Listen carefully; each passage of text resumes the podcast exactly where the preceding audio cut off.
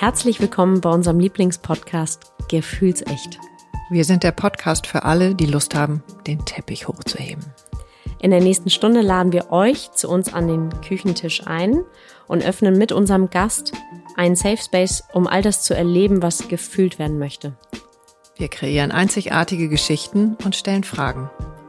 Dabei wollen wir mit der Idee aufräumen, dass wir in eine winzig kleine Form passen müssen, um magisch, heilig, würdig und kraftvoll zu sein. Wir sind Kat und Cisa, zwei Frauen aus fast zwei Generationen. Cisa ist Jungsmutter, Schamanin, Tiertelepathin, Partnerin in allen lebenslangen Tänzerin und seit über 30 Jahren verheiratet. Und Katinka ist Fischefrau, Mutter von zwei Kindern, geschieden, neu liiert, ursprünglich mal Modedesign studiert und nun seit einigen Jahren in der Kreativbranche. Unsere Themen sind so vielfältig wie die Persönlichkeiten in unserer Gesellschaft. Seit über drei Jahren gelingt es uns sowohl die Freude, die Lust, die Leichtigkeit, als auch den Schmerz, die Trauer und die Angst und Scham zu uns an den Tisch einzuladen. Und das mit einer Mischung aus Tiefgang, Leichtigkeit und Humor. Wir fragen uns und unsere Gäste, wie wir als Frau, als Mann, als Paar leben wollen. Wo stoßen wir an Grenzen? Und wie können wir diese gemeinsam aufbrechen, um gleichzeitig kraftvoll und verletzlich sein zu können? Und jetzt ganz viel Spaß mit unserem heutigen Gast. Das ist total spannend, weil die, die Emotionen, also die Gefühle, die werden pränatal angelegt. Ne? Also wie, also das Gehirn entwickelt sich spannenderweise auch durch Bewegung. Also der Embryo bewegt sich im Mutterleib. Mhm. Der schwimmt ja ganz viel rum. Mhm. Und der berührt dann immer die Gebärmutterwand. Ne? Mhm. Und diese Berührung stimuliert das Nervensystem, dass die Entwicklung des Nervensystems stattfindet. Das Gehirn dadurch auch. Ne? Also wenn das Kind sich nicht bewegen würde, wenn es kataton wäre, also erstarrt wäre, würde es nicht äh, so. sich entwickeln können sozusagen. Ne? Das ist total spannend. Also diese Bewegung ist wichtig. Mhm. Die Haut ist deshalb auch wichtig. Die Haut ist auch das erste Sinnesorgan, auch das größte überhaupt, mhm. was wir haben. Mhm. Und darüber entwickelt sich äh, das Nervensystem und das Gehirn. Und das ist alles pränatal. Also die Gefühle, die ja darüber transportiert werden oder empfunden werden, die entwickeln sich pränatal. Ne?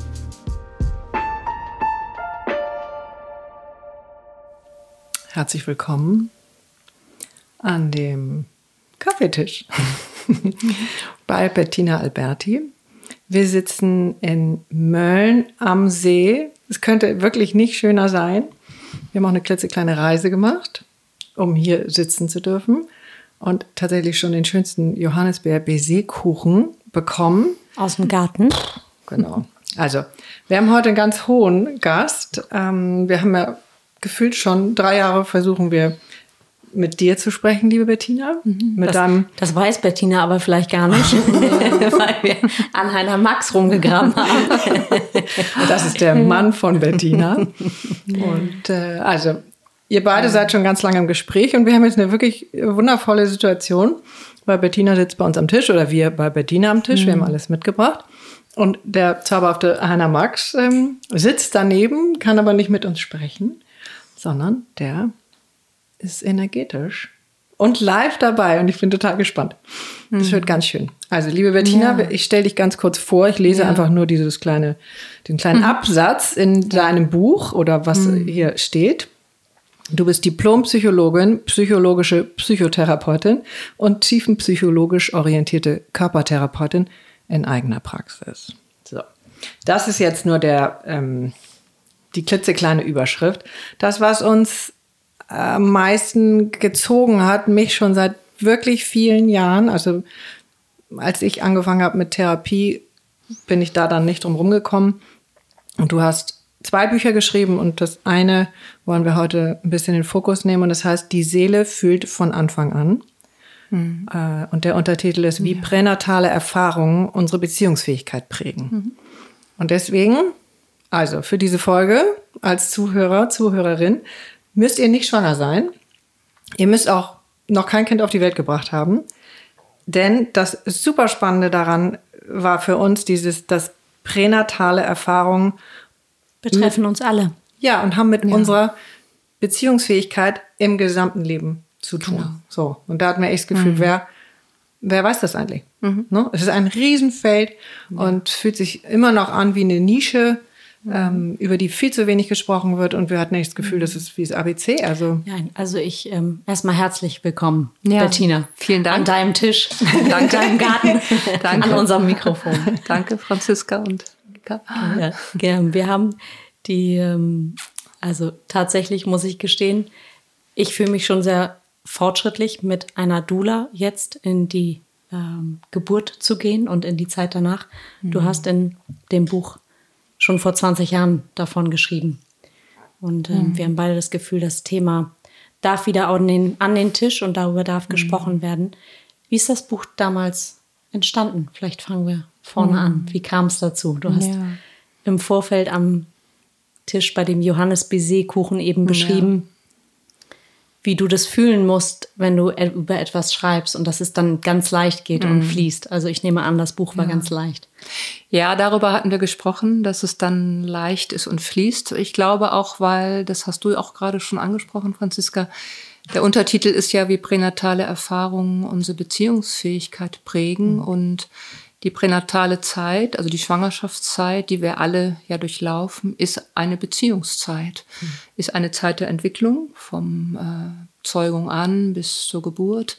Und es ist eine Beziehungszeit. Und äh, ich glaube selber, weil du das fragtest mit dem Schreiben, dass mir das Schreiben auch leicht fällt, weil ich ja für jemanden schreibe. Ich schreibe für einen Leser und eine Leserin. Das heißt, ich bin in dem Moment in Beziehung mit jemandem. Und das finde ich etwas Großartiges und etwas, ja, wo es sinnvoll ist, auch das zu tun. Und äh, ja. Aber das hat ja ganz viel auch mit deiner Erfahrung zu tun, weil du eben das Thema Bindung. Genau. Du wolltest da, äh, das verbindet uns vielleicht ein wenig. Ja. Ähm, ja. Wir haben halt ein großes Interesse an der, mhm. an der Tiefe und an dem, wo wirklich, mhm. wo es wirklich herkommt. Ja. Ne?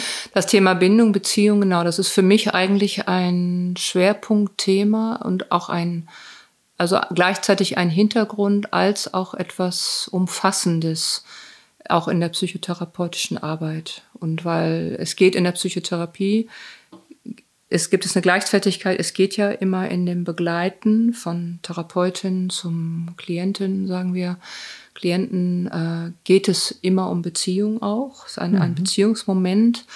Und die Themen, warum Menschen in Psychotherapie kommen, würde ich sagen, sind, also sind äh, bei fast jedem sind es letztlich Beziehungsthemen, mhm. also entweder Erfahrungen, wo Beziehungen richtig verstört wurden oder zerstört wurden, und äh, deshalb ist das Thema Beziehung und Bindung eigentlich in jeder psychotherapeutischen Begleitung und nicht nur das, auch überhaupt finde ich im menschlichen Leben eins der wichtigsten Themen. Und du fragtest ja gerade, wie das Buch entstanden ist. Und ich war in der Zeit äh, Kindertherapeutin, mhm. als ich das geschrieben habe. Ich habe auch viele Beispiele ja. da drin aus mhm. der Kindertherapie und äh, hatte eine Stelle bei der Stadt für Kinder, die so auffällig waren psychisch, dass sie in der Schule solche Schwierigkeiten hatten und dadurch Schwierigkeiten machten mhm. auch. Und das war wann? Das war 1986. Mhm. Was, was darf ich einmal fragen, was Auffälligkeiten hieß damals? Also Entweder waren es Kinder, also es war von der ersten, vom Schulkindergarten an, also mhm. ab fünf, also alles, was schon zur Schule gehörte. Schulkindergarten fünf bis, bis 19 etwa, also in dem Spektrum, Altersspektrum. Das war eine Stelle für Einzelfallhilfe, also für Kindertherapie. Ich hatte eine Kindertherapieausbildung damals auch. Und äh, auffällig im Sinne, entweder waren es Kinder, die nicht erreichbar waren, also die so, äh, also so wenig in der Lage waren, einem Schulalltag folgen zu können, aufgrund von Themen, die sie in sich trugen, kann ich nachher noch ein bisschen mhm. erzählen vielleicht. Ja, gerne. Oder es waren Kinder, die äh, sehr in einer Depression waren. Also hatte einige Kinder, die mutistisch waren, die sprachen gar nicht. Ne? Die waren dadurch natürlich gar nicht in der Lage, äh, mitzumachen oder äh, teilzunehmen. Auch mit anderen Kindern sprachen sie nicht, mit den Lehrern sprachen sie nicht. Das sind dann schon gravierende Verstörungen auch, die so ein Kind in sich trägt.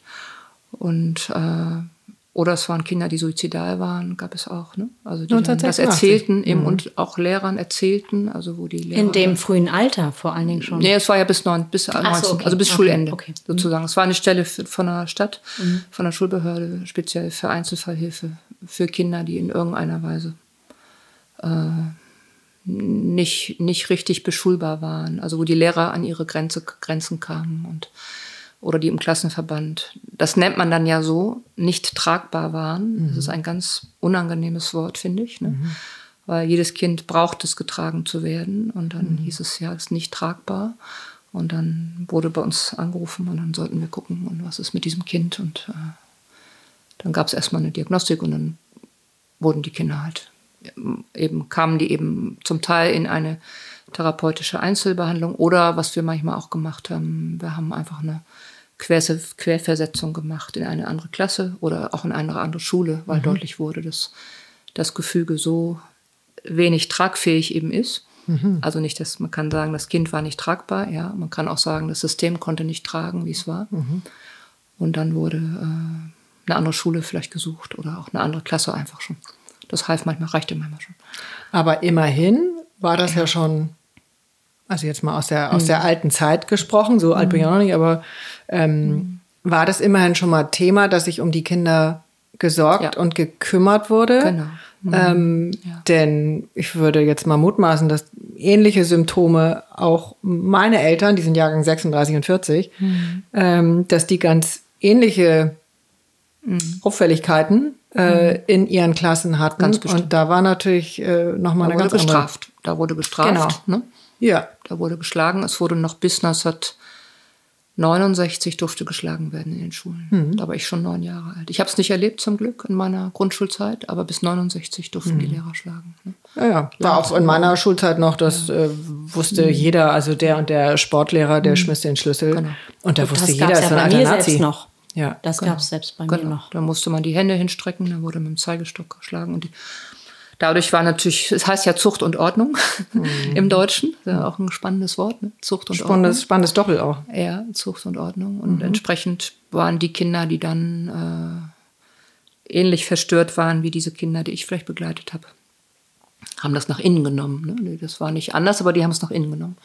Weil die Strafe doch so stark war, dass sie das sich nicht trauen konnten, das nach außen. Oder nur begrenzt, würde ich sagen. Ja, Gab es sicher mal auch, aber äh, eher mit sehr viel Angst natürlich dann. Ne? Viel Beziehungsweise, wir waren ja vorhin bei dem, wie die Erfahrung, die pränatale Erfahrung unser eigenes Leben prägt, Ja. waren im Zweifel die Eltern, die noch geschlagen wurden mit dem Ruhrstock, die Eltern von den Kindern, die dann Genau, vielleicht bei dir da 1986 die Auffälligkeiten genau. Entwickelt haben. Und wenn man dann die Anamnesen machte, auch mit den Eltern, also über die Entwicklung des Kindes, das haben wir dann ja auch gemacht, wenn es möglich war. Manchmal war es auch nicht möglich, mit den Eltern zu sprechen oder nur ganz rudimentär, weil die selber so verstört waren. Da habe ich auch erlebt, dass es dann Mütter gab, die selber kaum sprechen konnten über sich oder nicht reflektieren konnten oder wenig erzählen konnten. Aber die das konnten, also wo man eine Anamnese machen konnte, äh, gab es oft schon so einen Verlauf, dass man merkt, dass man merkte, diese Entwicklung von dem Kind, also äh, hat eventuell, also zum Teil war das so ganz früh angefangen und eben auch schon pränatal angefangen, dann ne? in der Schwangerschaftszeit schon und dass die Mütter keine Unterstützung hatten, dass es schwierige Lebensbedingungen waren, dass sie äh, Kinder im Grunde schon vorgeburtlich Belastungen erlebt haben. Und wir haben auch in unserem Berufsverband damals, in, in dem ich war, Heiner auch, äh, hatten wir sehr früh einen Fokus auch auf diese pränatale Lebenszeit und hatten Kollegen, die, die auch in dieser ISPPM, das ist die Internationale Gesellschaft für Prä- und Perinatale Medizin und Psychologie, die gibt es auch noch, also die ist auch sehr aktiv noch. Heiner war dann eine Weile auch im Vorstand. Äh, die sind sehr aktiv und die war damals auch schon sehr aktiv. Und äh, da gab es viele Kollegen. Das war damals noch sehr neu, so dieses Ganze. Und Ludwig Janus war einer unserer Lehrer an der Stelle auch. Der ist Psychoanalytiker aus Heidelberg. Der hat war da langer Vorwort Präsident. geschrieben, oder? Mhm. Genau, der hat das Vorwort auch geschrieben. Der war so ein Pionier und hat das so äh, reingetragen in die, in die Wissenschaft, in die Gesellschaft, in die, hat viel, viele Bücher geschrieben und hat sich da sehr, sehr drum bemüht und das auch ganz toll gemacht. Also Ja, das ich. War jetzt schon so Sehr halt meine. Frage. Das ist jetzt herrlich, weil du hast die Frage, die ich nicht gestellt habe, schon beantwortet. Also läuft bei uns, würde ich sagen. Ähm, weil das war wahrscheinlich total exotisch und irgendwie auch gefährlich. Also gab es auch Gegenstimmen, weil es hat ja dann ganz viele Jahre war es ja anders und also vor dem Nationalsozialismus war es ja jetzt auch nicht so, dass das Kind ähm, wirklich als Seele Ich, ich zitiere kurz eine Stelle aus deinem Buch, liebe Bettina, wo früher der Embryo und Fötus als Zellhäufchen betrachtet wurde.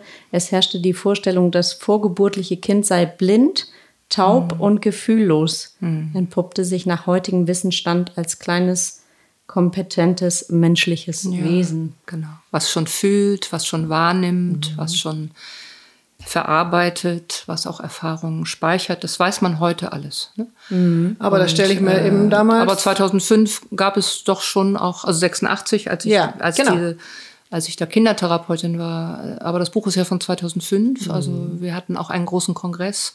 Da war Heiner auch maßgeblich beteiligt dran an der Organisation und an der Kreation.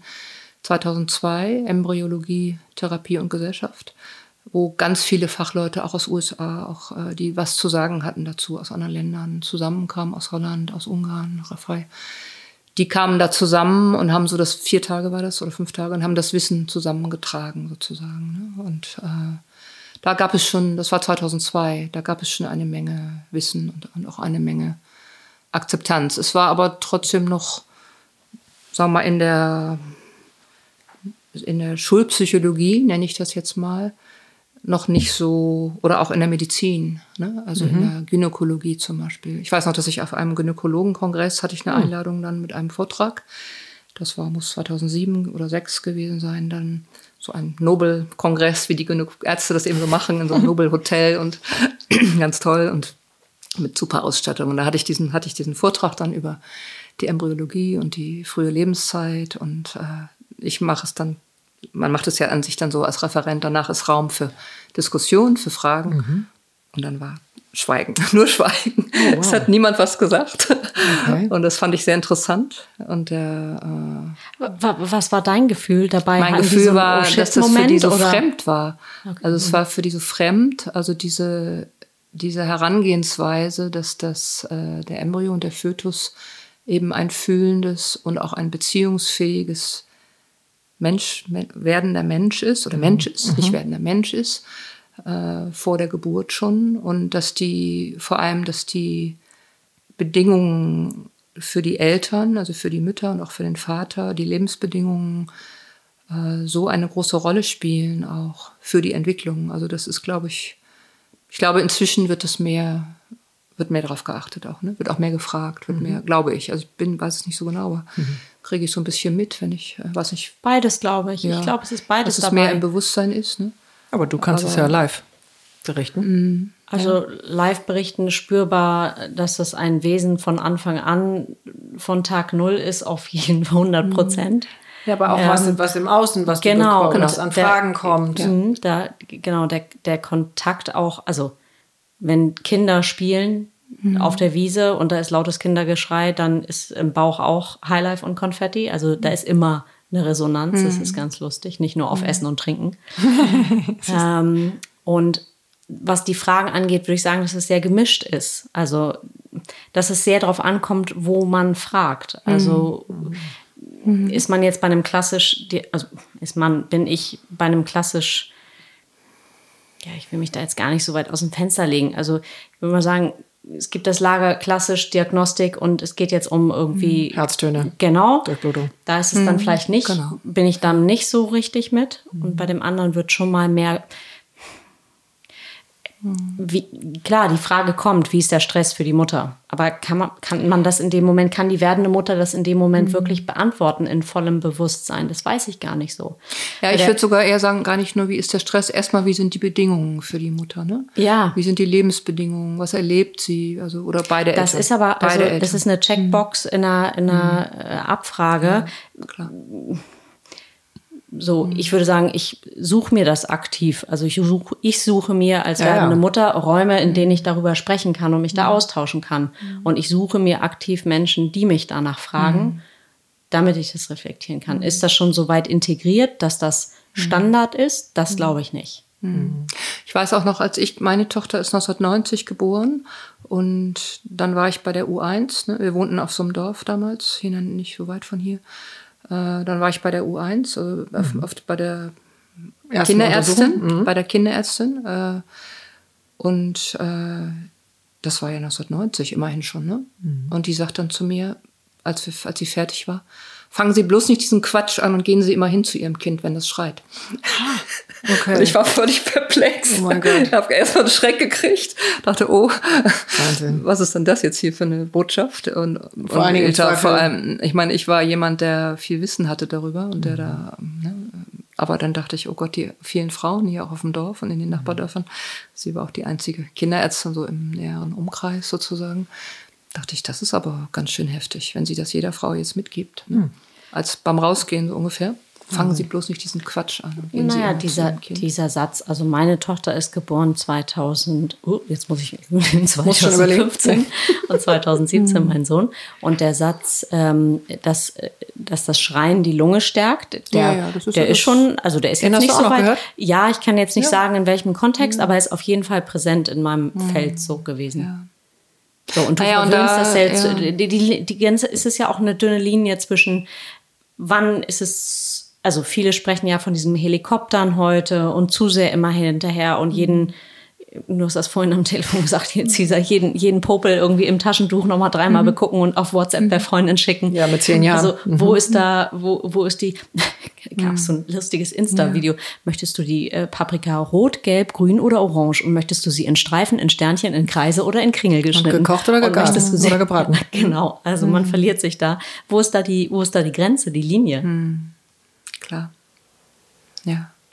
Aber das ist sozusagen überhaupt, äh, sag mal, das ist ja was, was wir jetzt als Thema haben, das ist von dem anderen Buch, was ich ja geschrieben mhm. habe. Also wo kommen wir her, was diese emotionale Haltung angeht, der Seele gegenüber. Ne? Es ich gibt eine Haltung den, der Seele gegenüber. Ne? Titel. Ähm, ja. Dein anderes Buch heißt Seelische Trümmer, geboren in den 50er und 60er Jahren die Nachkriegsgeneration im Schatten des Kriegstraumas. Genau. Und das ist eben dann nicht nur das Kriegstrauma, also mhm. was die 50er, äh, 60er von den Eltern zum Teil transgenerational übernommen haben oder mhm. vermittelt kriegten. Es sind eben die NS-Paradigmen auch. Ne? Und mhm. die NS-Paradigmen waren nochmal ein Stück verschärft. Äh, es gab ja immer schon diese preußischen Erziehungsparadigmen, ja. die auch schon sehr hart waren und sehr, äh, und die NS-Paradigmen haben das im Grunde nochmal total verschärft. Nochmal Magst du ein paar Beispiele? Ja, zum Beispiel, dass äh, Gefühle von Kindern oder Jugendlichen nicht beachtet wurden, dass sie nicht zählten. Es gibt dieses wunderbare, in Anführungsstrichen sage ich jetzt sarkastisch, mhm. wunderbare Buch von Johanna Haarer, die war Kinder, war nicht Kinderärztin, die war äh, Lungenfachärztin, hatte selber Zwillinge und die hat ein Buch geschrieben, das hieß Die deutsche Mutter und ihr erstes Kind. Mhm. Das war ein ja, Erziehungshandbuch. Und das wurde vom Propagandaministerium an jede werdende Mutter im Dritten mhm. Reich geschickt. Und da, also es gibt so einen Artikel von Sigrid Chamberlain darüber, eine ganz gute Soziologin, die nennt dieses Buch Anleitung zur Kaltherzigkeit. Ne? Mhm. Und wenn man es liest, ich habe es mal gelesen im Original, ist es auch so. Es ist eine Anleitung zur Kaltherzigkeit. Ne? Und es geht darum, dass die Gefühlswelt des Kindes, des Neu auch des neugeborenen Kindes schon, dass die Gefühlswelt nicht beachtet wird und nicht respektiert wird mhm. und nicht toleriert wird und vor allem nicht beantwortet wird. Mhm. Wir brauchen aber Resonanz. Also mhm. wenn wir einen Gefühlsausdruck zeigen oder als Menschen in Beziehung sind, brauchen wir Resonanz. Und äh, das ist wie eine Grundnahrung im Leben mhm. sozusagen. Also ein Baby, ein Kind. Das Baby hat eine unglaubliche Fähigkeit. Es kann kommunizieren über seinen Gefühlsausdruck, über seine Stimme, über seine Mimik. Über, es ist eine unglaubliche Fähigkeit, die hat die Biologie uns mitgegeben. Ne? Mhm. Ein Baby kann schon, ein Neugeborenes kann schon kommunizieren. Man sieht das bei frühgeborenen Kindern, die kommunizieren, die machen Augenkontakt, die machen, äh, die lächeln, die äh, oder weinen, dann verziehen ihnen das Gesicht und es ist ja eine Fähigkeit, die wir haben. Ne? Und die braucht Resonanz. Und wenn sie Resonanz kriegt, dann fühlen wir uns sozusagen im Kontakt und dann entsteht auch Sicherheit. Dann entsteht emotionale Sicherheit. Und daraus entsteht später die Bindung, von der du. Daraus entsteht Bindung oder es ist eine Bindung, eine Bindungssprache, könnte man sagen. Mhm. Daraus entsteht Bindung, ist eine Bindungssprache und äh, das ist etwas, was die Natur uns wunderbarerweise mitgegeben hat. Ne? Und dann kommen sozusagen Menschen mit Ideen und vor allem mit Kontrollideen und Machtideen und äh, meinen, dass sie das äh, kappen könnten, sozusagen. Und so war das mit diesem Buch. Also das, das Schlimme ist eben, das wurde an jede Mutter verschickt. Mhm. Also wenn man sich das vorstellt heute, jede Mutter kriegt im Briefkasten einen Erziehungsratgeber.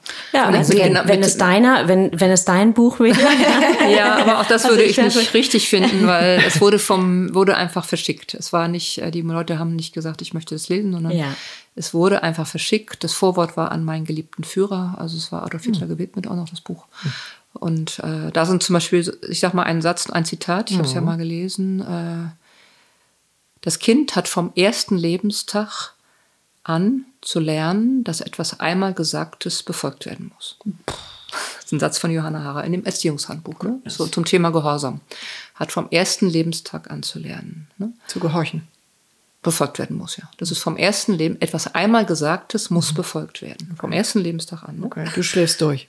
Hm? Du schläfst durch. Du schläfst durch, zum Beispiel. Ne? Tag eins. Oder ich bin jetzt müde. Äh, mhm. wenn das Kind weint, ohne dass es jetzt ersichtlich nass ist oder es wurde ja gefüttert, gab jetzt einen Rhythmus alle vier mhm. Stunden äh, oder ganz ersichtlich die Fütterungszeit schon längst ist, wenn das Kind weint, wird es in einen Raum verbracht und erst wieder hervorgeholt, wenn es still ist.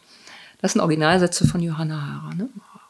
Oder äh, ein Kapitel geht an die Großeltern, über die Großeltern. Da steht dann so ein Satz drin, liebe Mutter, passt bloß auf, wenn die Großmutter ins Haus kommt. Sie wird das Kind verhätscheln und wiegen und verzärteln und alles, was du bisher dich bemüht hast, wird umsonst gewesen sein. Also das sind Sätze von Johanna Hara und ich sage nur, deshalb heißt es Anleitung zur Kaltherzigkeit und mhm. ich habe ja viele, habe viele Vorträge gemacht zu diesem Nachkriegszeitthema und an der Stelle, ich zitiere mhm. das oft auch, mhm. weil ich so prägnant finde, mhm. habe ich oft die Leute gefragt, kennt jemand von Ihnen das Buch noch? Und dann mhm. haben sich immer ganz viele gemeldet. Ja, das mhm. stand bei uns im Bücherschrank. Das stand, also in den 60er, 70er Jahren noch. Mhm. Das Buch wurde bis 86 verkauft. Bis 1986 war die letzte Auflage. Ne? Muss man sich auch mal vorstellen. Ja, und da ist einfach wichtig, das mal durchzuholen. Ja, und dann wundert man sich nicht, wenn dann meine Kinderärztin damals, 1990, ja. sagt, mhm. fangen Sie bloß nicht diesen Quatsch an mhm. und äh, gehen Sie zu Ihrem Kind, wenn es schreit. Das mhm. ist original Fortsetzung. Ja. Und das ist eben Missachtung der Seele und Missachtung der Gefühlswelt und dadurch mhm. Missachtung von Bindung und letztlich Missachtung von Schöpfung, finde ich. Mhm. Woher hast du die ähm, tiefe Anbindung an, der, an die Schöpfung wahrscheinlich? An die Schöpfung? An der Stelle, dass du hm. Wenn, auch wenn dir eine, ich sag mal, wir sind ja nun ein sehr pauschal gesagt, auch autoritätshöriges äh, Volk, hm. ganz, ich weiß, nur ne, hm. pauschal gesagt. Hm. Ähm, und Ärzte, denen schenken wir viel, hm. ähm, ja. viel Vertrauen. Vertrauen. Viel Vertrauen. Und hm. nun hattest du schon sehr viel eigenes Wissen und nichtsdestotrotz, woher kommt deine tiefe Anwendung an ich habe ja, ich habe viel Wissen und natürlich viel über die Begegnung mit anderen Menschen, also über diese psychische, psychotherapeutische Arbeit. ist Es ja immer eine Begegnung, also wo man ja jenseits von Regeln und Normen und äh, übermittelten Aufträgen in Begegnung kommt in der Psychotherapie, wenn es sollte jedenfalls so sein, ist eigentlich auch so. Ne? Das habe ich übrigens in der Kindertherapie auch so erlebt. Also die Kinder wussten immer, egal wie alt die waren, die wussten immer von der ersten Stunde an, das ist ein Raum, wo ich mit meiner Seele sein kann. Ne? Wo ich sicher bin. Ja, wo ich das zeigen kann. Das haben die sofort gewusst. Das ist hier keine Schulstunde, das ist hier kein Erziehungsprogramm. Also es war enorm. Das erlebe ich jetzt manchmal noch. Also ich hatte vor kurzem noch mal ein vierjähriges Kind. Ich mache jetzt nur noch fast nur noch Erwachsenentherapie. Mhm. Hatte ein vierjähriges Kind, also die Tochter von einer Klientin, die einer, das Kind war an einer frühkindlichen Schizophrenie erkrankt, was ganz oh. selten ist. Ne? Also war auch gefährdet, weil sie sehr paranoid war und man die Sorge ah, haben musste. Ganz kurz den, vielleicht in ein, zwei Sätzen den Begriff Schizophrenie für alle, die das nicht kennen. Schizophrenie ist eine psychotische Erkrankung, also mit dem Merkmal, dass man die Realität nicht mehr einordnen kann, dass es Vorstellungen gibt über die Realität, äh, zum Beispiel das Paranoide, paranoide Schizophrenie, hatte, war bei ihr auch dass man sich zum Beispiel verfolgt fühlt, ne? mhm. äh, obwohl eigentlich real kein Verfolger da ist, im mhm. Raum ist. Ne? Das wäre eine klassische psychotische Erleben, dass man etwas wahrnimmt, etwas sieht, was äh, nur in der inneren Realität existiert, aber nicht in der Außenrealität existiert. Und das war bei ihr auch eine Gefährdung, weil sie, man sie dann, also Menschen, die paranoid sind, können aus dem Fenster springen, weil mhm. sie meinen, sie weil werden verfolgt oder ja. sie können plötzlich auf die Straße laufen, weil sie meinen, jemand ist hinter ihnen. Und das war bei diesem Mädchen auch so. Und die hatte das nach einer sehr schwierigen Geburt, war die ein ganzes Jahr im äh, Intensivstation. Wow. Also teilweise Brutkasten, dann Intensivstation, war immer zwischen Leben und Sterben. Und, und die ist in die Stunde gekommen, also mit der Mutter zusammen. Und ich hatte, habe dann noch so ein paar Spielsachen, habe so einen großen Teddy und einen kleinen Teddy. Und ich wusste ja auch um ihre Geschichte von der Mutter ja. Und sie hat vom ersten Moment an nur Geburt gespielt, nur. Sofort. Ah. Hat sofort, großen Teddy, kleinen Teddy, hat mich sofort eingebunden. Ne? Und ich gehe da immer in der Kindertherapie, geht man dann mit in dem Spiel mhm. und man verbalisiert dann die Gefühle des Kindes. Das ist das Therapeutische. Man spielt nicht einfach, sondern man spielt mit, aber man verbalisiert dann immer therapeutisch, was man emotional spürt bei dem Kind. Ne? Meinetwegen sagt man, oh, jetzt ist der kleine Teddy aber total traurig. Ne? Oh, die Mama, ja, die Mama ist gerade weg. Also man verbalisiert das. Ne? Das wow. muss aber schlimm sein für den kleinen Teddy. Also so macht man das in der Kindertherapie, damit das Kind lernt, die Emotionen zu passt ja zu eurem Total schön. Thema. Thema, ja, Gefühl, ja, ja. wie hieß das? Gefühls Gefühls echt. genau. So ist das Prinzip in der Kindertherapie. Das ist äh, die Aufgabe des Therapeuten. Also man geht im Spiel mit, aber man äh, begleitet es emotional über das Verbalisieren. Ne? Jedenfalls hat sie vom ersten Moment an immer Geburt gespielt. Das war total spannend und äh, ganz rührendes Mädchen. Und äh, was noch nach der dritten Stunde saß ich am Tisch und hatte meinen Kalender da, weil ich geguckt habe wegen Terminen. Und dann kommt sie, setzt sich neben mich mit vier Jahren. Ne? Alberti, ich will noch einen Termin. so, ich, also sie, sie, wusste genau, sie hat hier einen Raum. Und so habe ich das immer erlebt. So habe ich das immer erlebt bei jedem, mit jedem Kind. Ne? Also dass sie auch mit den Sechsjährigen, das ist, dass sie wussten, sie haben hier einen Raum, der ist anders als Schule oder als Kindergarten oder als. Ne? Oh, also es geht hier um Emotionen, hm. um Gefühle, um, um Gefühlswelten, ne? die man hier und um ja. die, die sein dürfen. So wie sie sein dürfen. Und die verstanden werden, irgendwie verstanden werden. Die verstanden werden können. Mhm. Ja. Das hat sich dann ganz gut entwickelt mit ihr. Also sie ist dann auch eingeschult worden mit ah. sechs. Sie war noch mal im Kinderzentrum dann mit der Mutter und äh, so, eine, so eine Einrichtung, wo viel Diagnostik gemacht wird, auch therapeutische Interventionen. Und dann konnte sie auch eingeschult werden. Also ich habe die das noch mal ein bisschen mitbegleiten mitverfolgt, dürfen. dann mitbegleiten dürfen. Aber was für ein Segen, dass die Mutter auch gekommen ist. Ja, es war ein Segen. Ja, ja, es war ein großer Segen. Ja, es war sehr rührend. Das war meine letzte Kindertherapieerfahrung. Oh. Das war jetzt vor zwei Jahren. Mhm. Ja, ja. Ich hab, arbeite ja mit Erwachsenen vor allem. Wobei die den Raum wahrscheinlich auf die gleiche Weise schätzen. Die Erwachsenen. Die Erwachsenen, ja. Genau. Die haben ja auch ein inneres Kind. Ach so. Und oft geht es um das innere Kind. Ach so. Ja, ja. Aber es ist natürlich immer der Erwachsene dabei. Und der ist ja auch im Fokus dann. Mhm. Und die Kinder sind ja wirklich Kinder. Ne? Und die, naja. Ich habe auch in dem Buch ja Seele fühlt von Anfang an, habe ich ja zwei längere, also ein längeres aus der Kindertherapie, ein längeres Fallbeispiel. Ne? Mhm. Da ist der Titel, äh, wenn ich mein Herz lebendig mache, muss ich vielleicht sterben, heißt das Kapitel, was mhm. mich erinnert. Aber das ist eine längere, von einem sechsjährigen Jungen, eine längere äh, Fallbeschreibung auch, ne? über einen Jungen, der also der sollte eingeschult werden und war klar vom am ersten Schultag schon, der ist nicht irgendwie nicht schulfähig, der ist, weil der überhaupt keinen Kontakt machen konnte.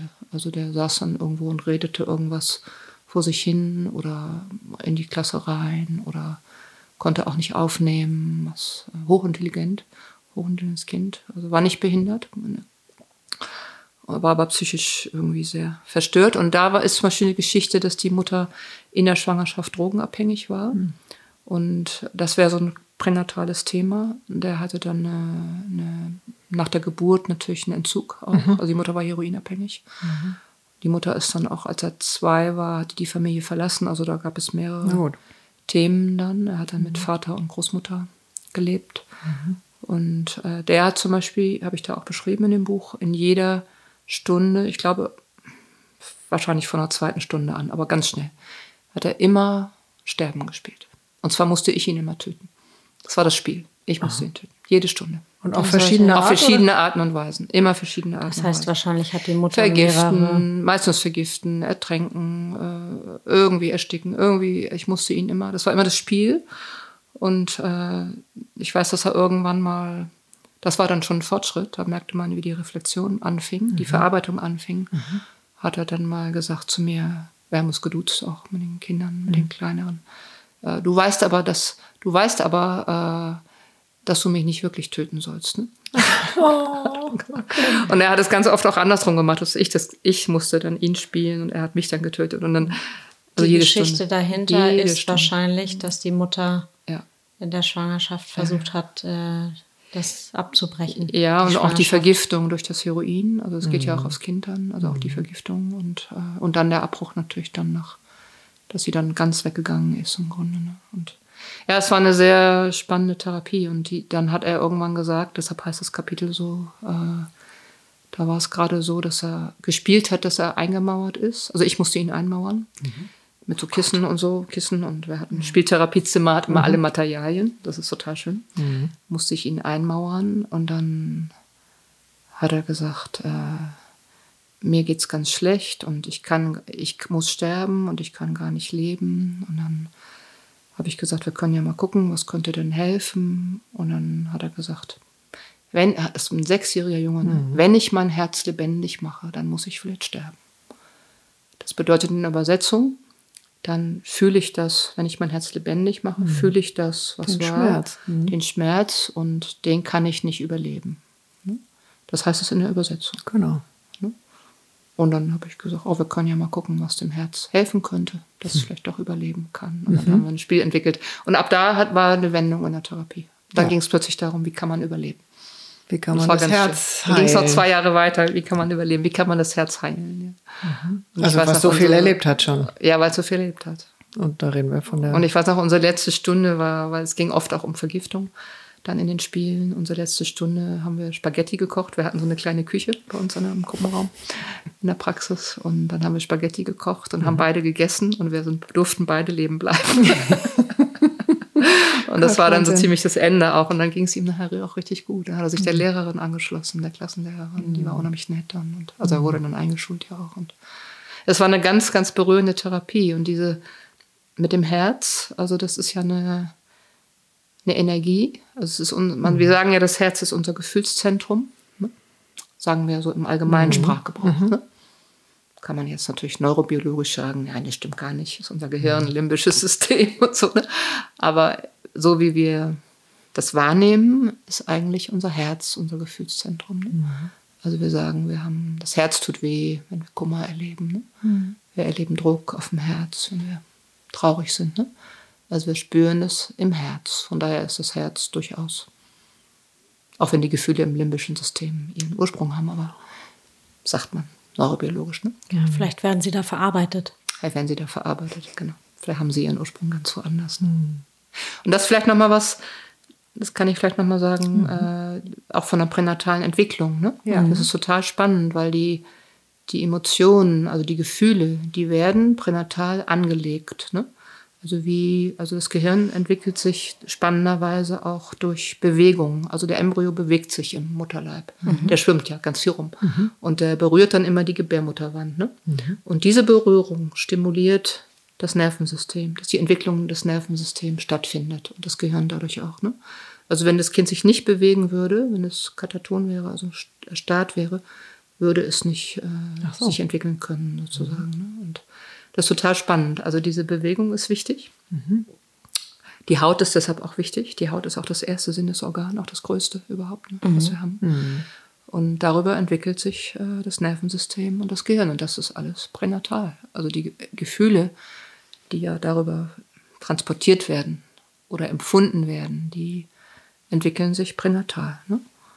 Und man sagt auch so in der Pränatalpsychologie, dass der Embryo, der Fötus, auch schon sich in Gefühlen einübt. Ne? Ah. Also das pränatale Kind kann auch schon das Gesicht verziehen, kann auch schon lächeln, kann auch schon äh, es lutscht ja auch am Daumen, mhm. also es kann saugen, es übt saugen, es, es ist total spannend. Ne? Also ich würde das auch, ich habe so ein, zwei Situationen gehabt, da bin ich ein bisschen in so emotionalen Stress geraten mhm. und ich spüre das dann am, also an dem Kind. Ja. So, das spiegelt das also sofort. Mhm. Das ist eigentlich, also für mich ganz wertvoller Spiegel, ja. Mhm. weil ich merke, dass ich kann das zwar aushalten mhm.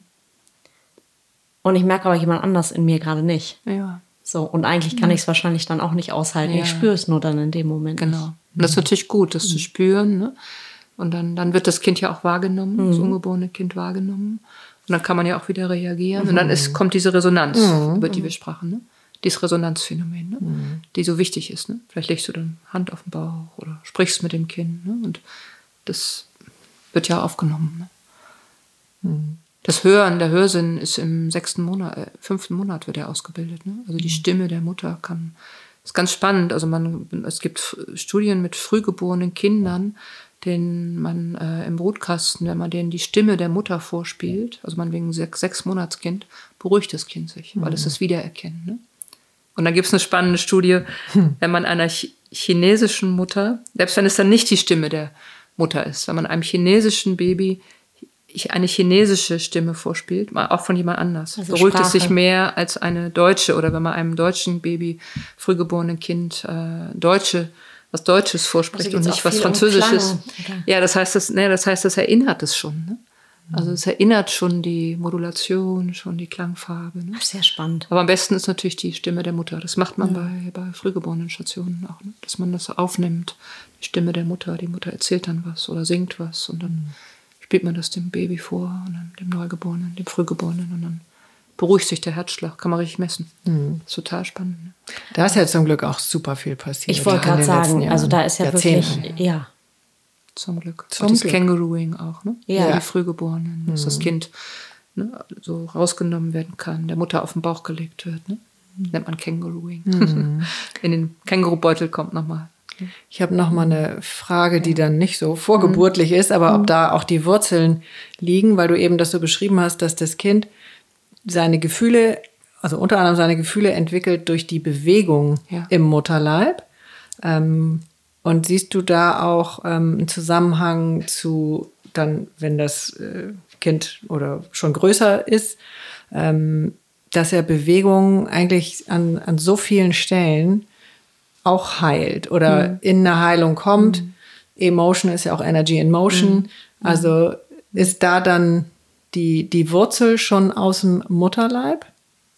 Ja, also Bewegung und Nervensystem hängen zusammen. Ja. Und Nervensystem und Gefühle hängen zusammen. Ja, ja. Ne? Also mhm. die Gefühle werden ja über das Nervensystem wahrgenommen. Also wenn wir keine Nerven hätten, würden wir keine Gefühle empfinden können. Mhm. Und das wird ja über, über die Nerven wahrgenommen und äh, die sind die Transporteure sozusagen der Gefühle wieder, mhm. des Seelischen in dem Sinne. Und äh, ohne Bewegung im Mutterleib, also wenn das Kind sich nicht bewegt, entwickelt sich nicht das Nervensystem und auch nicht das Gehirn. Ne? Mhm. Und äh, ich würde sagen, das kennen wir auch alle als Erwachsene. Mm, genau. Also das Bewegung, das machen wir auch instinktiv. Mm. Oder Tiere machen das auch. Ne? Man hat sich erschreckt und dann schüttelt man sich. Ne? Mhm. Man bleibt nicht starr. Gut, wenn man einen dollen Schreck hat, bleibt man auch starr durch den Schock. Aber wenn es möglich ist, ganz mm. instinktiv, stehen wir auf und schütteln uns. Ne? Und, ja. Äh, oder wir gehen in Bewegung oder ja, wir machen einen kräftigen Spaziergang oder es gibt so dieses einmal im Block gehen. Genau. Ne? Einmal im Block gehen und dann ist erstmal wieder ein bisschen besser. Ja. Oder einmal tief durchatmen. Ne? Mhm. Dann ist erstmal einmal, einmal Luft schnappen gehen. Das ist auch so mhm. was. Ich gehe Luft schnappen, aber man sagt, ich gehe Luft schnappen. Nicht, ich bleibe jetzt hier sitzen und schnappe Luft, sondern ich gehe Luft schnappen sag ja. mal, wenn man irgendwie einen Konflikt hatte oder sehr mhm. gestresst ist gerade. Ne? Und das wissen wir instinktiv. Also das, also jede, auch jede Psychosomatikklinik hat in ihrem Programm ja. immer, immer Sport. Morgens, bevor es losgeht, morgens, morgens eine Stunde mhm. Frühsport. Ja, mindestens. Waldlauf oder Nordic Walking oder das mhm. weiß man auch so. Tischtennis. Das dass das gut tut. Ne? Genau. Und äh, der Peter Levine, das ist ja ein, sagt euch das was, mhm. das ist ein Traumatherapeut, der mhm. hat ja das auch sehr toll beschrieben in seinem Buch, Das Erwachen des Tigers. Also wie die Tiere das auch machen. Also wenn die Tiere eine Konfliktsituation hatten, ne, dass die sich oder eine Bedrohungssituation auch hatten, dann schütteln die sich ganz doll. Mhm. Und äh, man kann das auch selber machen, also wenn man selber mhm. in, in so einem Schreck ist oder in so einer starken Anspannung. Und es gibt dann so ein, irgendwann so ein unwillkürliches Zittern. Und dann entladen sich, mhm. entlädt sich das Nervensystem. Mhm. Und das tut dann gut. Ja, das tut Das ist dann heilsam. Mhm. Also in dem Sinne ist Bewegung für dies Entladen total gut. Mhm. Ne? Das, ja. Es gibt ja auch, das kenne ich mich gar nicht aus, ich habe das nur mal gehört, es gibt ja auch Zittern tatsächlich als mhm. Therapie. Genau. Ansatz, da genau. ist es dann ähnlich. Das ist daraus abgeleitet. Ja. Das ist dieses Unwillkür, dass dieses autonome Nervensystem aktiviert wird, so ein unwillkürliches Zittern. Das läuft dann wie einmal durch den Körper und dann lösen sich auch so Blockaden, die dann, äh, ja, das kann man auch versuchen. Also ich habe manchmal in Therapiesitzungen, wenn Menschen so dissoziieren, also in starken Spannungszustand geraten und wie so dissoziieren heißt, man ist wie so abgetrennt in dem Moment, mhm. ist die Hauptmaßnahme, stehen Sie einmal auf, schütteln Sie sich einmal, ne? mhm. streifen Sie einmal Ihre Arme ab ne? mhm. und äh, dann gehen Sie einmal hier durch den Raum und dann äh, stoppt das die Dissoziation. Mhm. Hauptmittel, um die zu stoppen. Mhm. Also Bewegung. Mhm. Bewegung. Ich glaube, deshalb lieben wir auch Bewegung. Auch tanzen. Ja, ja, jein. Also ja. Ich mhm. finde schon so, also es gibt diesen banalen Spruch, Sitzen ist das neue Rauchen. Ähm, sitzen ist was? Sitzen ist das neue Rauchen. Sitzen ist das neue Rauchen. Und ich empfinde das eben so, dass viele äh, in der Starre bleiben oder sitzen mhm. und, ähm, und andersrum kann ich einfach nur bestätigen, alle, die in die Bewegung kommen, auch wenn es ihnen total schwer fällt, es ist immer richtig. So, aber der Schweinehund oder wer auch immer ja, ja. Äh, ist da einfach irrsinnig groß. Also ich ja. finde nicht, dass das für uns alle so natürlich ist, dass wir genau wissen, move mhm. your fucking ass und ähm, geh irgendwo hin, geh tanzen, mach das, mach jenes, ja wurscht, was man macht. Mhm. Ähm, aber mhm. finde ich schon. Ja, ist gut, wie du das sagst, weil es ist hieße, hieße, das wäre wichtig, das wieder ernster zu nehmen. Genau. Also wie Bewegung gut tut. Genau. Ne? Also auch wenn mhm. Sport ausfällt, wenn die Sport, der Sportunterricht als erstes ausfällt in den Schulen, ja. äh, kriege ich schon Kasper und denke, ja. na, das kann doch nicht euer Ernst sein. Ja. ja. oder wenn die Kinder nicht mehr spielen gehen, ne, sozusagen draußen auf dem Spielplatz, sondern Computer spielen. Ne? Mhm. Das ist ja was ganz anderes. Also da fehlt das dann. Diese, genau. Diese Form der, also auch fürs, fürs, für die Seele, ne? Also diese Form Regulieren. Der, der Regulation. Mhm, genau. Die fehlt. Mhm. Vielleicht ähm, kannst du uns auch noch so ein, so ein, zwei Beispiele nennen, äh, weil das, was du jetzt geschildert hast, berührt mich natürlich, könnte ich stundenlang mhm. hören. Ähm, und das sind aber ja vielleicht zum Glück eher ein bisschen Sondersituationen. Mhm. Aber was heißt das für uns heute, die jetzt, jeder hat so seine Traumata, mhm. aber ähm, wie können wir da heute drauf schauen oder uns selbst auch begegnen? ähm, was eben unsere Bindungsfähigkeit angeht. Jedes mhm. zweite oder jede dritte Ehe, ich weiß nicht genau, wird geschieden. Ähm, mhm. Es wird gebummelt, getindert, will ich überhaupt gar nichts gegen mhm. sagen. Aber es ist ja an, an vielen Stellen, ich kenne auch keine Zahlen, mhm. aber ein großes sich durch die Beziehung klicken. Mhm. Ähm, das hat ja auch irgendwelche Gründe. Mhm. Also ich finde eins wichtig, also weil wir ja auch mit dem mit der pränatalen Psychologie jetzt angefangen hatten, mhm dass man oder überhaupt mit der, mit der Familiensituation, mhm. in die mhm. man hineingeboren wird, aber auch die gesellschaftliche Situation, in die man hineingeboren wird. Also wie ist meine Geschichte an der Stelle? Genau. Also das finde ich einen interessanten Punkt, dass man sich das nochmal bewusst macht. Also was habe ich eigentlich gelernt? Ne? Also auch emotional gelernt. Was habe ich erfahren? Aber diese ich, ne? aus der Schwangerschaft, also ganz viele wissen nicht, also auch in meinem Alter oder mhm. auch Klienten, wenn ich frage, wie war denn deine Schwangerschaft? Oh Gott, keine Ahnung. Ja, dann kann man sie bitten, wenn es möglich ist. Das bitte ich dann auch Klienten. Mhm. Da, wo es noch geht, vielleicht, wenn es möglich ist, fragen Sie doch mal die Mutter oder andere Familienangehörige. Ne? Und dann kommen manchmal interessante, total interessante Informationen. Ne? Aber viele, manche reden es auch schön. Nee, war voll einfach bei dir. Ja, das, das mhm. auch. Ne? Aber wie gesagt, manchmal ist es total spannend, also was da plötzlich an Geschichten kommt. Ne? Ah, okay. Und dann kann man was, kriegt man was eingeordnet. Ne? Mhm. Das können richtig Aha-Erlebnisse sein, ne? was man gar nicht wusste vorher. Ne? Mhm. Und äh, also das finde ich interessant, dass man sich selber versucht, so ein Stück kennenzulernen. Was habe ich eigentlich selber gelernt an oder aufgenommen an, an Bindung, an Beziehung, an Beziehungserfahrung und dann finde ich, und wie habe ich darauf reagiert? Mhm. Also wie bin ich damit umgegangen? Also was hat mich sozusagen zu dem Menschen gemacht mhm. auf der Beziehungsebene, der ich jetzt bin? Mhm. Und äh, dann finde ich was to total Wichtiges, äh, Beziehung ist nicht etwas, was wir haben, mhm. sondern Beziehung ist etwas, was wir immer gestalten, ah. auch aktiv gestalten. Und viele Menschen sagen jetzt zum Beispiel, ich habe eine, auch bei Paarbeziehungen, ich habe eine Beziehung. Ne? Ja, ich habe eine Beziehung.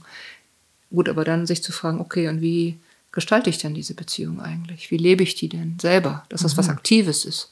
Beziehung und Bindung ist was Aktives. Hm, und äh, viele Menschen, weil sie oft selber so Mangel erlebt haben, suchen vor allem das zu bekommen, mhm. sozusagen. Ne? Mhm. Die Sicherheit zu bekommen, die Nahrung zu bekommen, die Zuwendung bekommen, was alles legitim ist. Aber mhm. Beziehung, das ist eben nur 50 Prozent. Und die anderen 50 Prozent ist, ich gestalte Beziehung. Ich Sind das heute die Themen? Oder begegnet das ist, dir das ja, viel? Bei Trennungen, also bei, wenn Paare heftige Krisen haben, ist das ganz oft so. Ja.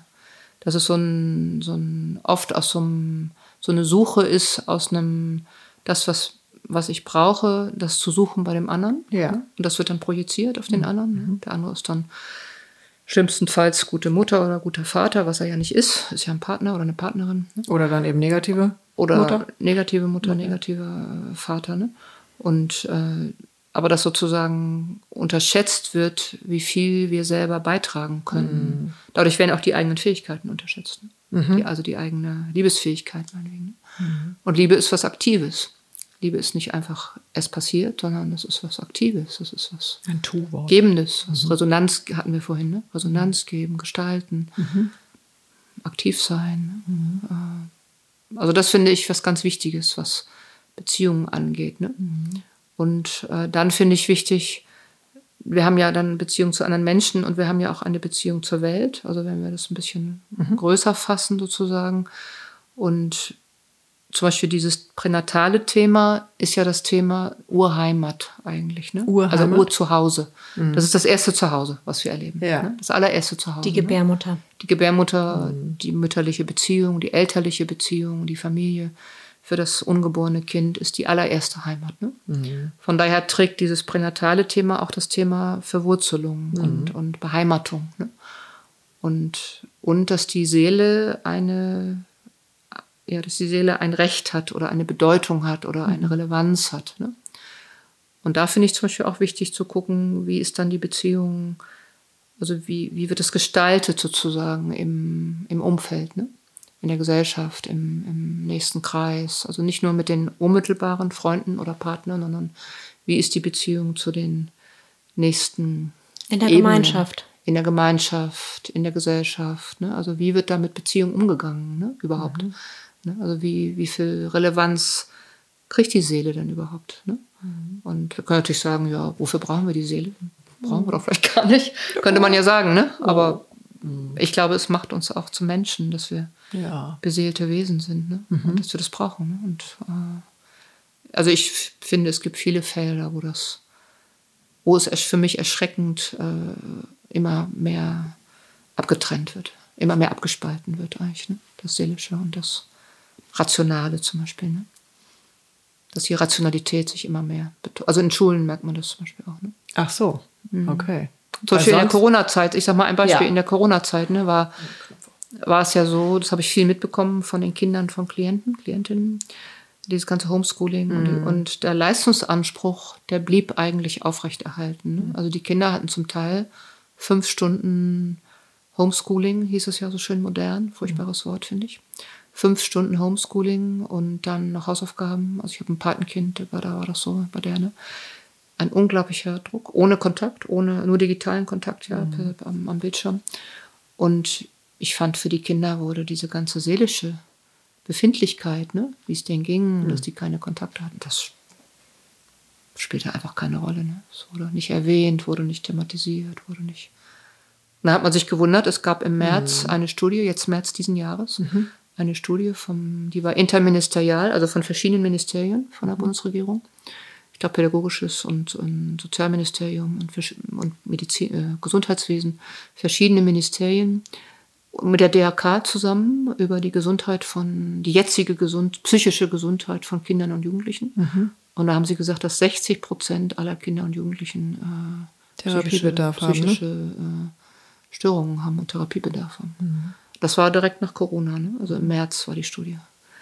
Und naja, braucht man, man braucht sich nicht wundern. Man braucht sich eigentlich nicht wundern, weil mhm. das ist einfach, also da merkt man das, finde ich, also wie das abgetrennt wird. Ja. Und ich habe mal einen Film gesehen von einer, das habe ich auch in dem Buch erwähnt übrigens, ist schon älter der Film, von einer dänischen Schule, also einer Reformschule in Dänemark, also mhm. über Reformschulen in Dänemark.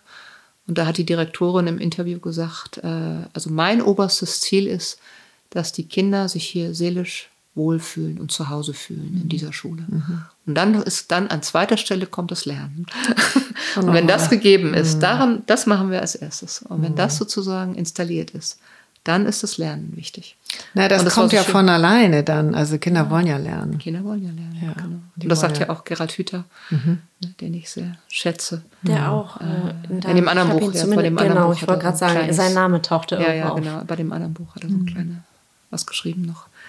Der ja auch sagt, äh, wenn wir Angst haben, können wir nicht lernen. Nee. Wenn wir uns, oder wenn wir uns unsicher fühlen, suchen wir vor allem nach Sicherheit. Aber wir können nicht Lateinvokabeln lernen. Mhm. Und ja, ich glaube, da ist viel zu tun. Ne? Also mhm. da ist, also ich finde, die, das, die Seele, das Seelische braucht fast wie eine Rehabilitation in unserer Kultur. Ne? Ich finde, das hat richtig ein, ist richtig ein bisschen in Gefahr, so erlebe ich das. Ne? als Psychotherapeutin. Ähm, Nochmal jetzt anders durch Corona? Nee, nee, nicht durch Corona. Sagen, nein, nicht, nein, nicht durch leider, Corona. Äh nicht durch Corona. Das wurde nochmal deutlich in der Corona-Zeit. Nicht durch Corona. Ja. Das ist schon länger so. Also ja. wie das Schulwesen ist, wie der äh, Umgang ist ne? untereinander, wie das, die Trennungsrat hast du mhm. angesprochen. Mhm.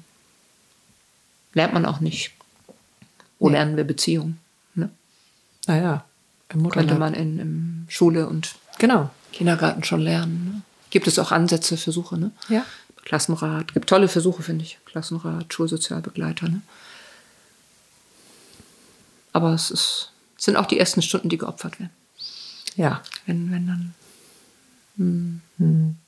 Ja, von daher finde ich auch euren Podcast ganz toll an der Stelle. der plädiert ja auch für Unbedingt. die. Ist ja auch ein Plädoyer für die ja. Gefühlswelt des Menschen.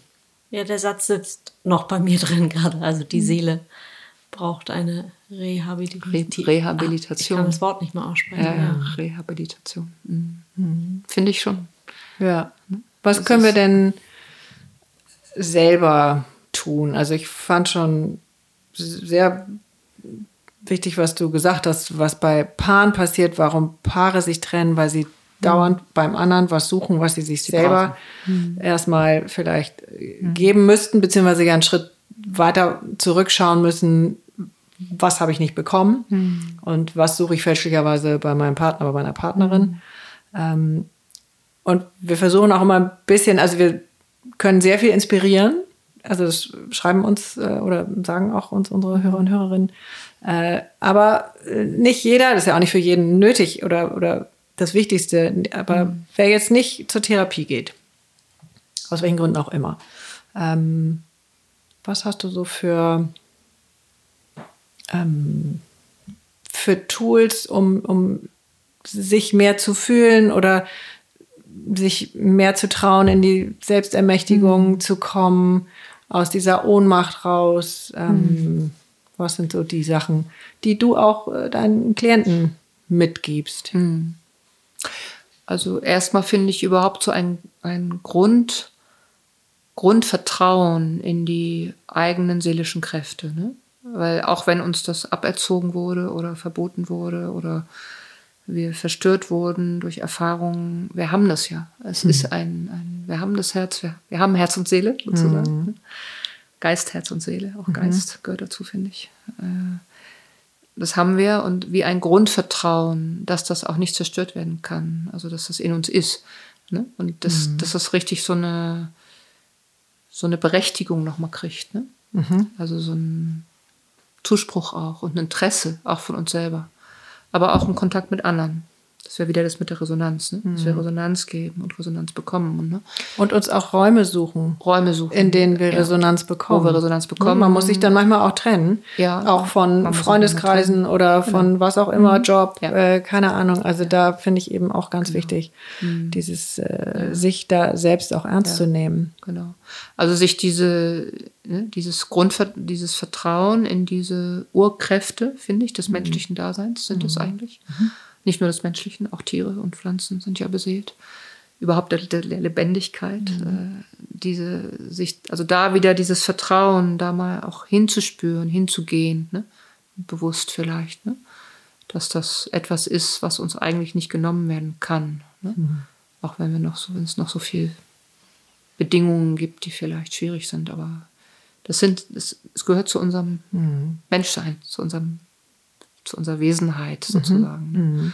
Ne? Und das wieder, zu, das zu stärken auch, auch bei anderen zu stärken. Ne? Bei uns selbst stärken, bei anderen stärken. Ne? Es ist ja auch, sagen wir mal, auch die, der Rückgang der Religion ist ja auch, äh, da gehen ja Räume verloren. Ne? Ich bin jetzt kein großer Religions Nee, aber ich äh, darum geht's mir nicht, aber da gehen Räume verloren, die beseelt sind für viele Menschen, ne? Oder die, die mal beseelt waren. Es- Vieles ist auch, weiß ich, wissen wir ja alle, ganz schief gelaufen und, und wurde missbraucht und so, aber darum geht's jetzt nicht. Also überhaupt die, der Zugang zu Es geht um das Beseelte der im Zugang Leben, zu beseelten Räumen. Ne? rückschrittig Also, dass man ist. Räume überhaupt äh, darauf achtet, dass man Räume äh, beseelt gestaltet. Und das überall, wo wir sind. Also, es ist. Es kann mein Büroraum sein, es kann, ob ich mir eine Blume hinstelle zum Beispiel, ne? oder äh, es kann oder eine Kerze oder äh, ich musste einmal so lachen. Ich erzähle mal eine Anekdote. Ja. Ich hatte einen Vortrag von dieser anderen Thematik von der Nachkriegszeit und war, hatte mir angewöhnt, bei diesen Vorträgen habe ich immer eine Kerze mitgenommen und habe die immer aufs, aufs Podium, also aufs Pult, gesch- aufs Podium mhm. gestellt, ne? sozusagen. Weil ich das wichtig fand, weil es ja nicht so leichte Themen sind mit dieser Kriegszeit und Nachkriegszeit und NS-Zeit. Dass man irgendwie so etwas hat, wo man sich drauf, habe ich den Leuten auch gesagt, ne? wenn sie merken, sie finden es zu schwer, gerade das Thema. Deshalb habe ich die Kerze mit. Ne? Das ist wie so ein Lebenslicht. Ne? Und dann war ich in einem, war ich in Bottrop. Ich war noch nie in meinem Leben vorher in Bottrop, da im Ruhrgebiet. da war, hatte ich so eine Veranstaltung in einem Museum, Christian Albers Museum. Und das war in diesem Museumsraum sozusagen. Ne? Das war auch gleichzeitig so ein Veranstaltungsraum und dann hingen überall ja die Bilder an den Wänden. Und äh, dann habe ich wie immer meine Kerze ausgepackt und habe die, aufs, hab die angemacht, aufs Podium gestellt und noch Blumen dazu. Ich, das war auch, um es zu beseelen sozusagen, obwohl der Raum durch die Bilder auch beseelt schon war. Wusste ich ja vorher nicht. Und dann habe ich die Kerze angemacht und dann, dann sprang der Veranstalter auf und raste Der nach vorne. Also Sie müssen sofort ausmachen, die Sprinkleranlage, die Sprinkleranlage. Die geht, wenn, wenn wir hier Rauchentwicklung haben, dann kann die Sprinkleranlage los. Und ich, wir haben uns letztlich, haben wir uns dann auch noch mal total beömmelt. Ich habe gesagt, ja, wusste ich nicht, Entschuldigung, machen wir aus, äh, müssen wir es anders jetzt machen, aber habe ich nochmal den Sinn erklärt. Ne, Ich, ich finde es so wichtig, dass wir sozusagen etwas Haltgebendes haben und sei es nur eine Kerze. Ne? Ist ja ein uraltes Symbol, Kerze. Ne? Ist Licht, ist Wärme, ist Verbindung, ist. Ne? Und das war so eine witzige Situation. Also ich, Vielen Dank für das Beispiel. Mich hat kürzlich eine sehr ähnliche äh, Mhm. Situation ereilt. Die erzähle ich euch aber am Ende, wenn wir durch sind. ähm, ja, von daher. Ja, aber um es auch nochmal traurig als Beispiel zu sagen, ein Kollege von mir, der hat in einer Klinik gearbeitet und hatte da eine Trauergruppe gemacht. Ne? Und hat natürlich immer auch eine Kerze angemacht, Trauergruppe, ne? für die Patienten. Und irgendwann kam der Erlass, dass die Kerze nicht mehr erlaubt ist, wegen der Brandgefahr. Ne? Und das meine ich, also das ist dann so, und der war völlig fertig, dass er das Naja, nicht mehr durfte. Krankenhäuser, das kam eben bei mir auch. Krankenhäuser sind ja auch nochmal eine ganz andere, ähm, also es dürfen ja auch auf vielen Stationen keine Blumen mitgebracht Ja. werden oder keine Erde oder was auch immer wegen Keimgeschichten. So und jetzt weiß man aber eigentlich auch, dass der Blick ins Grüne und auf etwas Beseeltes, was mit dem auch dem menschlichen Heilungsprozess einfach macht. Aber ob da jetzt einzutauchen würde, würde zu weit geben. Also wo ist, wo finden wir die Balance zwischen dem Rationalen, was ja auch klar. seine Daseinsberechtigung Natürlich. hat an ganz Absolut. vielen Stellen und aber auch Absolut. dem, dem Herz, dem Beseelten. Genau. Und wo ist es möglich? Also das war ja die Frage, was können wir tun auch, ne? Und ich finde, da können wir zum Beispiel richtig auf die Suche gehen. ein bisschen forschen gehen. Ne?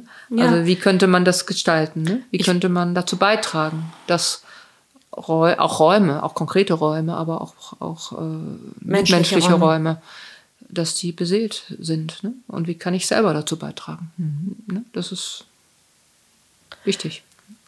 Ich finde, du gibst ja am Ende deines ähm, Buches äh, auch ein paar Hinweise, wie man, äh, da habe ich eben nochmal nachgeschlagen, Mhm. wenn wir darüber, also jeder, der die Inspiration Ja. sucht, dem ist das Buch wirklich Ja. sehr ähm, ans Herz gelegt. Wortspiel. Mhm. Ähm, es gibt es nicht mehr zu kaufen, aber als E-Book gibt es Als es E-Book noch. gibt es noch. Mhm. Als E-Book gibt es es noch. Ja. Und ähm, wer es gar nicht als E-Book lesen kann, sondern unbedingt eine Printausgabe braucht, der meldet sich bitte unbedingt bei uns. Vielleicht können wir da noch das ein oder andere erreichen. Oder vielleicht gibt es irgendwann noch mal eine neue Auflage. Das müsste man den Verlag fragen. das andere gibt es noch. Also das andere ist jetzt in der, weiß nicht, 20. oder 18. Auflage schon. Wahnsinn. Die seelische Trümmer, ne? das ist Ja. sehr, wird Ja. sehr, sehr angenommen. Und, mm. Vielleicht dürfen wir da an äh, einer anderen Stelle dich noch mal zu uns nach Ja. Hamburg einladen, Ja. dass du zu dem Thema Ja. noch mal ähm, Ja, ich habe einen Hinweis. Weil es greift ja auch ineinander Ja, über, wie wir auch absolut. jetzt, also das eine bedingt Ja. das andere. Ich, ich liebe dieses Beispiel, also ganz kurz, ich habe dich unterbrochen. Ich, äh, ich war ja schon im, ich habe das schon ein paar Mal im Podcast gesagt, die Vorstellung, dass ich schon in meiner Mutter angelegt war, als sie im Bauch meiner Oma war. Also zumindest ein Teil von mir, irgendwas als Eizelle, Ja. als, als eins von irgendwas. Das finde ich, also ich war dabei. Ja. im Ist das Krieg. nicht ein Wunder, ne? Ja, also Was für ein Wunder. Es ist ein Wunder, Ja, aber es ist ein ist Wunder auch, des Lebens also auch. es ist auch Ja. ein, ich, ähm, ich bin nicht überrascht, warum bestimmte Situationen, die heute gar nichts mit mir zu tun haben und die auch nicht auf mein Erleben in Hm. dieser Zeit auf dem jetzigen, also meiner Geburtszeit quasi hier äh, zu tun haben, die trotzdem was mit mir machen und die trotzdem so eine starke Resonanz Hm. in mir hervorrufen, dass da muss es irgendwie noch mehr geben. So, ich finde das faszinierend und wie gesagt, das Buch war jetzt natürlich für mich auch nochmal besonders als äh, momentan werdende Mutter zu lesen und du schreibst das aber auch ganz toll. Es ist eigentlich, also schreibst du hinten, da gab es einen Satz, es ist für jeden relevant. Genau. Weil jeder ist geprägt von diesen Erfahrungen. Lebenszeit. Von diesen Erfahrungen im Mutterleib. So, wie war das denn? Ich finde, du nimmst auch nochmal ganz toll, das wollte ich nochmal sagen, die, die Väter auch nochmal Oh ja, ähm, in dem Buch, über die haben wir jetzt gar nicht Ja, ja, gesprochen. das stimmt. ähm, Auch nochmal mit, mit rein. Also auch da ist es ganz, ja, sehr, sehr, sehr spannend zu lesen. Vielleicht ein Punkt, den, der ich auch da hinten ist Mhm. bei diesem, bei der Ermutigung irgendwie, ne? Das finde ich immer wichtig, das sage ich oft auch Klienten, Klientinnen. Also wenn man sich zum Beispiel ungewollt fühlte in seiner Geschichte, ne? Oder sehr abgelehnt. Es gibt ja viele Menschen auch, die sich abgelehnt fühlten in ihren Familien. Äh, dass man sich nochmal so bewusst macht, dass das Leben größer ist. Ne? Also das Leben hat einen gewollt, sonst wäre man nicht am Leben. Ne? Ja. Also das Lebensprinzip ist da, es lebt in mir. Ne? Und nicht nur der Elternwille oder Unwille, eher Unwille vielleicht, dann, ne? lebt in mir, und, äh, sondern das Leben hat mich gewollt. Und das finde ich ne, was Größeres. Und das ist auch so ein Vertrauen in Lebenskräfte dann, ne? die wir alle haben, in uns haben. Sonst wären wir nicht am Leben. Ja. Mm. Ja. Ganz schön. Mm. Ich glaube, damit können wir schon wieder rausgehen. Ja. Also ich würde mir eine Neuauflage wünschen. ähm, ja, ich würde mir eine Neuauflage wünschen. Ja, und äh, liebe Bettina, normalerweise räuchern wir. Aber ab und zu Die kommt Schale hat es heute nicht nach, nach Mölln geschafft. Genau, ab und zu, was ja gar nicht so oft vorkommt, reisen wir ja zu unseren Gästen und äh, dann bleibt die Schale irgendwo hängen. Aber wir sitzen an so einem heiligen Ort hier, äh, deswegen, ich glaube, Und äh, wir haben die Kerze auf dem Tisch. Die Wir können haben wir die gleich Gläser auf dem Tisch. auspusten und den Rauch Ohne. Sprinkleranlage. genau. Ja, vielen Dank. Ja, vielen Dank auch für euer Interesse Ja, das ist und euer Engagement vor allem auch mit diesem Podcast. Ja. Das ist auch ein Engagement, was ihr macht, Das stimmt. Aber auch dem Leben dient. Ja, aber wir sind ja geleitet von wem oder was auch immer. Und äh, ja, es geht leicht und will genauso sein. Vielen Dank, dass du bei uns bist. Vielen, vielen Dank, mhm. Bettina Alberti.